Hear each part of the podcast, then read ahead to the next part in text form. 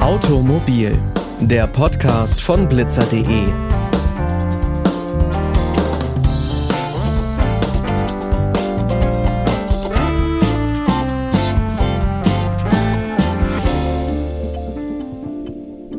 Und damit hi und herzlich willkommen zu dieser neuen Folge. Ich bin Pauline Braune und ich freue mich, dass ihr wieder mit dabei seid.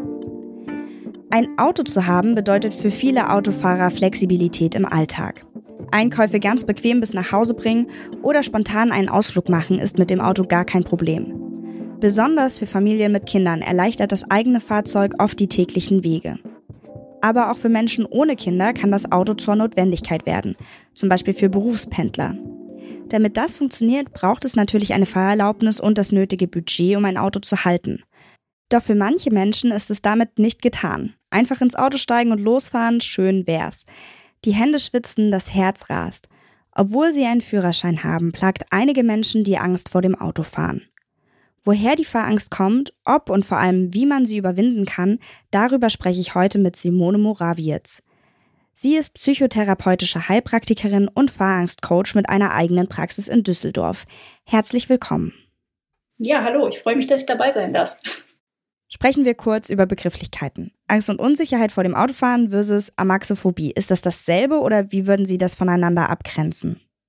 Ja, das ist eine gute Frage. Also die Amaxophobie, das ist ja grundsätzlich die Angst vor bestimmten Situationen im Straßenverkehr und oder auch vor, der, vor dem Auto an sich, also diesem technischen Gerät und gehört äh, zu den spezifischen Phobien. Also das ist letztlich der medizinisch-psychologische Begriff für etwas, was wir umgangssprachlich wahrscheinlich als am ehesten als Fahrangst bezeichnen würden oder so wie Sie es jetzt formuliert haben, ja als Angst und Unsicherheit vom Autofahren. Also demnach ist es an sich dasselbe. Allerdings ähm, ist Fahrangst eben nicht immer gleich Fahrangst, weil es doch sehr, sehr unterschiedliche Ausprägungen gibt und das höchst individuell ist in seinem Erscheinungsbild. Und was sind so die Ursachen für Fahrangst? Also fehlende Kompetenz ist häufig natürlich ein Grund für eine Fahrangst, die entstanden ist, wenn Sie sich vorstellen, dass jemand einen Führerschein gemacht hat, aber nie ins Tun, also ins Fahren gekommen ist, aus welchen Gründen auch immer. Dann kann das natürlich dazu führen, dass derjenige eine gewisse Angst entwickelt, weil er einfach kein Training hat und ja, die mangelnde Übung eben dazu führt, dass derjenige unsicher ist und ja eben auch bestimmte Situationen dann nicht mehr zu beherrschen weiß und sich dem nicht gewachsen fühlt. Ähnlich ist es, wenn jemand den Führerschein gemacht hat, danach gefahren ist, aber eine lange Pause eingelegt wird. Also Klassiker, was man ja häufiger hört in längeren Partnerschaften, dass dann auch heutzutage häufig nur ja, der Mann hinterm Steuer sitzt und ähm, die Frau auf dem Beifahrersitz. Und das kann natürlich dazu führen, dass dann auch eine Unsicherheit auftritt und ja, eine Fahrangst sich ausprägt. Das wäre die, die zweite Gruppe. Und ganz anders ist das bei der dritten Gruppe. Ähm, es gibt tatsächlich Menschen, die sehr, sehr gerne und auch viel Auto gefahren sind. Also deren Kompetenz ähm, ist nicht entgegenzusetzen. Die können definitiv fahren. Ähm, aber die erleben plötzlich beispielsweise eine Panikattacke im Auto. Und das ist ein Erlebnis, das dann plötzlich wirklich alles für die betroffenen Personen verändert. Ähm, ich habe da zum Beispiel in der Praxis einige Außendienstler, die sowas erlebt haben. Und ja, das führt dann dazu, dass bestimmte Strecken, dort wo das eben passiert ist, beispielsweise die Autobahn, vermieden werden, dass dann lange, lange Umwege in Kauf genommen werden. Und ja, das ist natürlich eine ganz, ganz andere Form der Fahrangst, die sehr stark ausgeprägt sein kann. Hm. Ah, das mit den verteilten Rollen, das kann ich bei meinen Großeltern sehen. Da war meine Oma immer fürs Navigieren mit den Karten zuständig und ist deswegen in Urlauben nie gefahren. Zu Hause brauchten sie es nicht und dann irgendwann hat sie gesagt, okay, ich kann das jetzt gar nicht mehr. Ich traue mich gar nicht mehr, mich wieder hinter das Steuer zu setzen, nachdem das immer der Opa gemacht hat. Was sind denn so klassische Symptome von einer Fahrangst?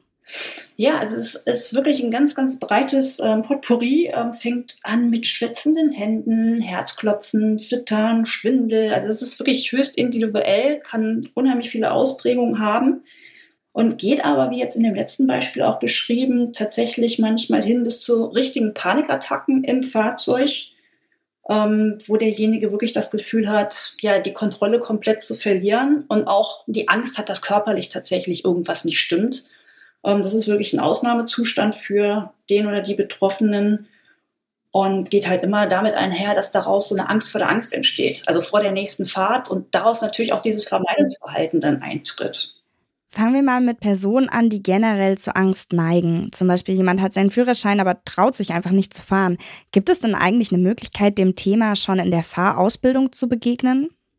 Ja, ganz bestimmt. Ähm, also es wäre natürlich sehr, sehr wünschenswert, wenn Ausbilder, Ausbilderinnen im Fahrschulbetrieb ja sehr unterstützend in diesem Bereich arbeiten würden. Heißt wirklich ein Gefühl dafür entwickeln, wen haben sie da vor bzw. neben sich sitzen wie ist diese Persönlichkeitsstruktur dieses Menschen? Denn so wie Sie das vorhin am Anfang ja auch angesprochen haben, also jemand, der von Natur aus auch so ein bisschen vielleicht ängstlicher ist und ja jetzt nicht mit dem stärksten Selbstbewusstsein ausgestattet ist, der braucht natürlich eine ganz, ganz andere Ansprache als jemand, der da schon gut aufgestellt ist und sich vielleicht überschätzt. Und da wäre es natürlich super schön, wenn wirklich mit viel Lob gearbeitet wird, dass der Fokus auf das gelegt wird, was eben schon gut funktioniert. Denn wenn wir mal ehrlich sind, ähm, es wird nicht alles schlecht sein, derjenige wird nicht nur Fehler machen.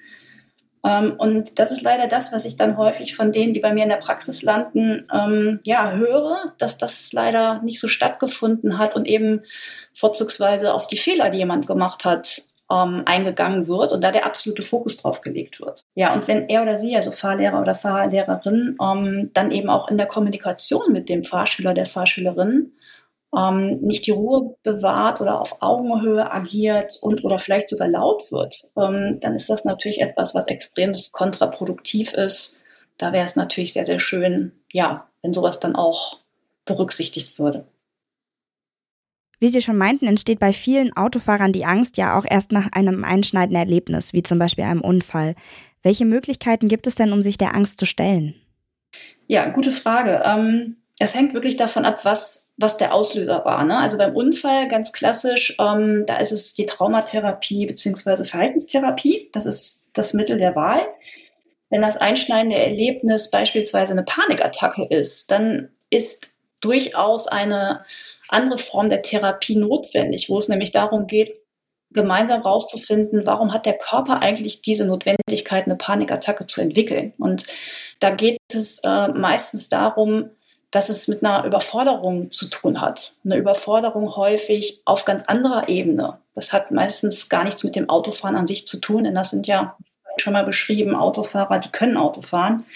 Also die Kompetenz ist da nicht die Frage, sondern es spielt sich auf ganz anderer Ebene ab. Und ja, das können Sie im Rahmen von der Therapie oder so, wie ich halt mit meinen Patienten arbeite, ja, behandeln und da zusammen gemeinsam genauer hinschauen. Die Angst vor dem Autofahren haben ja besonders nach Unfällen nicht nur die Fahrer, sondern auch Beifahrer. Kann man dann diese Methoden auf den Beifahrer einfach übertragen? Ja, in den meisten Fällen ist das tatsächlich so. Und gibt es Anlaufstellen für Betroffene, die durch ihre Angst vor dem Autofahren im Alltag total eingeschränkt sind und gar nicht mehr selbstständig fahren können?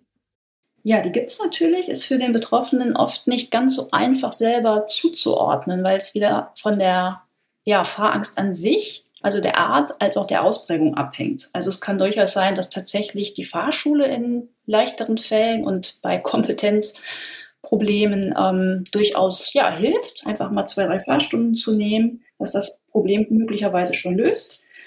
Bei etwas komplexeren Fällen ist natürlich ein entsprechender Therapeut der richtige Ansprechpartner und oder eben jemand, der so wie ich arbeitet. Ähm, ich arbeite eben therapeutisch und arbeite über einen längeren Zeitraum und da kann ich vielleicht gleich auch nochmal was zu sagen. Ähm, da das für Betroffene oft schwierig ist, das selber einschätzen zu können, vielleicht ein Hinweis. Ich biete so Kurzberatungen an. Vielleicht ist das einfach eine Unterstützung, eine Hilfe, das zu wissen, um einfach gemeinsam zu schauen, und ein Gefühl dafür zu kriegen und auch ein Feedback zu bekommen, an wen man sich dann am besten wendet, damit man dann den nächsten Schritt auch leichter gehen kann. Genau, Sie sind ja Fahrangstcoach. Wie läuft das denn ab, wenn sich bei Ihnen jemand Hilfe suchen möchte?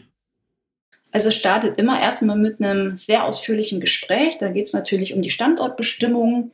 Wie hat sich das Ganze entwickelt und was, was hat derjenige auch eventuell schon ausprobiert? Ja, welche Erfahrungen hat er schon gemacht? Was hat eventuell in Kleinigkeiten geholfen oder eben auch nicht.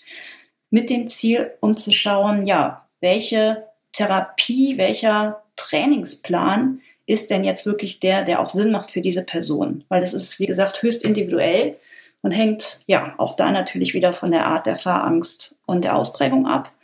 Grundsätzlich ähm, basiert das immer auf drei Ebenen, ähm, mit denen ich mit den Klienten zusammenarbeite. Das erste ist eben, dass wir uns der Ursache widmen. Das heißt nicht, dass wir da jetzt äh, tief die Kindheit zurückgehen, aber es geht um den roten Faden. Also selber zu erkennen, ja, was, was hat das Ganze denn ausgelöst, um eben auch eine nachhaltige Veränderung anstoßen zu können. Der zweite Part ist eine mentale Vorbereitung. Das ist etwas, was vielen vielleicht gar nicht so klar ist, weil man das so häufig, wenn man sich mit der Thematik beschäftigt, hört, man müsste sich konfrontieren, also direkt ins Auto setzen und eben dieser angstauslösenden Situation stellen. Und da ist es eben aus meiner Erfahrung so, wenn man das zu früh macht, dann ist derjenige natürlich völlig überfordert. Ja, mit starken körperlichen Symptomen und ähm, zumeist machen sich die Leute ja auch vorher schon gedanklich im Kopf total verrückt ist ziemlich klar, dass das dann ein nicht so gutes Erlebnis wird. Und was wir natürlich brauchen, um wirklich eine nachhaltige Veränderung hinzubekommen, sind ja positive Erlebnisse. Und dementsprechend baue ich da immer einen Zwischenschritt ein. Das ist eine sogenannte mentale Vorbereitung. Da geht es eben darum, dass man ja Techniken erlernt, um eben ganz anders in die Situation reingehen zu können, als man das ohne Vorbereitung könnte. Also das ist so ein bisschen so, um vielleicht ein Beispiel zu nennen, wie wenn jemand, ähm, der total untrainiert ist, also noch nie in seinem Leben gelaufen, gejoggt ist, direkt einen Marathon laufen würde. Dann ist ja jedem klar, das würde wohl nicht funktionieren. Und so wäre es, wenn man direkt in die Konfrontation geht. Und was wir eben machen, ist einen vernünftigen Aufbau und schrittweise und über einen etwas längeren Zeitraum zusammen zu gucken, wie man das Ganze vernünftig aufbaut. Ja, das ist so die Herangehensweise. Teilweise entsteht der Druck ja auch durch das soziale Umfeld. Ähm, wie können denn zum Beispiel Familie und Freunde Betroffene dabei unterstützen, sich ihrer Angst zu stellen oder entspannter an die Situation ranzugehen? Also wichtig ist sich, glaube ich, klar zu machen, dass es gut gemeint ist, helfen zu wollen, dass die Möglichkeiten der Hilfe aber oft, ja, manchmal kontraproduktiv sind. Also es ist oft so, dass ich von Betroffenen bei mir in der Praxis höre, dass sie das, wie Sie schon sagen, noch mehr unter Druck setzt, weil natürlich jemand, der sich mit der Thematik nicht so beschäftigt und für den Autofahren ganz normal ist, sehr, sehr schwer nachvollziehbar ist. Und dann schnell auch mal so, ja, ich sag mal, so Sprüche kommen wie, ja, hey, du kannst das doch, du hast das doch sonst auch gekonnt, ähm, du machst das doch gut. Aber das hilft dem anderen nicht wirklich. Ja, also daher wäre es wichtig, ja, zu akzeptieren, da macht vielleicht eine neutrale professionelle Person natürlich wirklich im Zweifel mehr Sinn. Und den anderen aber auch, was das angeht, also Hilfe zu suchen, nicht unter Druck zu setzen. Denn klar ist, auch wenn ich das als Außenstehender als sehr begrüßungswert halten würde, die, der Antrieb, die Motivation muss natürlich immer von der betroffenen Person wirklich von selber kommen. Alles andere macht keinen Sinn, denn das vielleicht noch dazu gesagt, das ist natürlich auch immer, wenn man sich dann Unterstützung sucht, ein Prozess. Ähm, das ist nicht so ein Hebel, den man umlegt und dann ist das ganze Problem von heute auf morgen gelöst. Es ist ein Prozess, ein Lernprozess, das dauert ein bisschen und dazu muss der oder die Betroffene natürlich auch ja, die Motivation einfach mitbringen und sich dessen bewusst sein. Für alle, die sich jetzt vielleicht angesprochen fühlen, ohne direkt so eine schwere Ausprägung zu haben, dass man sich Hilfe sucht, ähm, haben Sie einen Tipp, den jeder im Akutfall einfach umsetzen kann? Ja, mit dem im Akutfall einfach umsetzen. Das ist tatsächlich etwas, das, das beißt sich. Ähm, also man muss sich ja vorstellen, das ist ja für Betroffene wirklich eine Ausnahmesituation oder ein Ausnahmezustand. Und ähm, daher sowas dann einfach mal mit einem Tipp, also sowas, was man häufiger mal liest, ne? also atme mal auf die und die Art und Weise zum Beispiel. Also ich sage jetzt, mal ein bisschen polemisch, aber einfach mal weg, wegatmen zu wollen. Das wird für die meisten sehr, sehr schwierig bis unmöglich sein. Bei stärkeren Ausprägungen sowieso nicht. Insbesondere wenn jemand schon vor der Fahrt sich verrückt macht, also körperlich als auch gedanklich sich da im Kreis dreht, in höchster Alarmbereitschaft ist, dann kann man sich wahrscheinlich vorstellen, dass das keine guten Voraussetzungen sind und dann dieser self-fulfilling prophecy-Effekt eintritt, also im blödsten Fall ein ja nicht gutes Erlebnis danach folgen wird. Und ähm, das ist eben auch der Grund, warum diese sofortige Konfrontation eben nicht hilfreich ist. Und ja, mit mal eben so einem Tipp, das ist eben schwierig, wie gesagt, als, als Betroffener, da sollte man sich auch bewusst machen, also es macht Sinn, sich darauf einzulassen, das Ganze einzugehen, aber es ist eben ein Prozess. Und ähm, wenn es wirklich darum geht, eine nachhaltige Veränderung hinbekommen zu wollen, dann, wie gesagt, denken Sie über eine professionelle Unterstützung nach. Es ist halt dann eher, um da auch nochmal ein Beispiel zu nennen oder ein Bild zu nennen, es ist dann eher ein kleiner Marathon als ein Sprint. Ich mache in der Praxis eben sehr gute Erfahrungen über so ein mehrwöchiges begleitetes Programm, wo man dann ja gemeinsam sich diesem Projekt widmet und mit Rückendeckung die richtigen Schritte in der richtigen Reihenfolge, so dass man nicht unter und überfordert ist, dann eben auch gehen kann. Also leider zu der Frage, um da jetzt nochmal zurückzukommen, leider nein, es gibt kein, ja, so ein Knipser und dann ist es weg, sondern es bedarf, dass man sich da intensiver mit auseinandersetzt. Dann ist der Tipp vielleicht an der Stelle, seine Ängste ernst zu nehmen, sich damit auseinanderzusetzen, um dann nachhaltig was zu verbessern. Das sagte Simone Murawiec. Vielen Dank für das Gespräch. Gerne. Damit sind wir auch schon am Ende dieser Folge angekommen und ich hoffe, vielleicht kann das einigen Leuten helfen, die sich beim Autofahren nicht ganz so wohl fühlen und auch unter Fahrangst leiden. Alle Folgen von Automobil findet ihr auf unserer Website blitzer.de. Letzte Woche haben wir zum Beispiel darüber gesprochen, was eigentlich meine Versicherung macht, wenn mein Auto gestohlen wird. Blitzer findet ihr auch auf Instagram und Facebook. Schickt uns da auch gern eure Themenwünsche. Die nächste Folge kommt dann schon am nächsten Montag. Bis dahin wünsche ich euch eine schöne Woche, macht's gut und bis bald.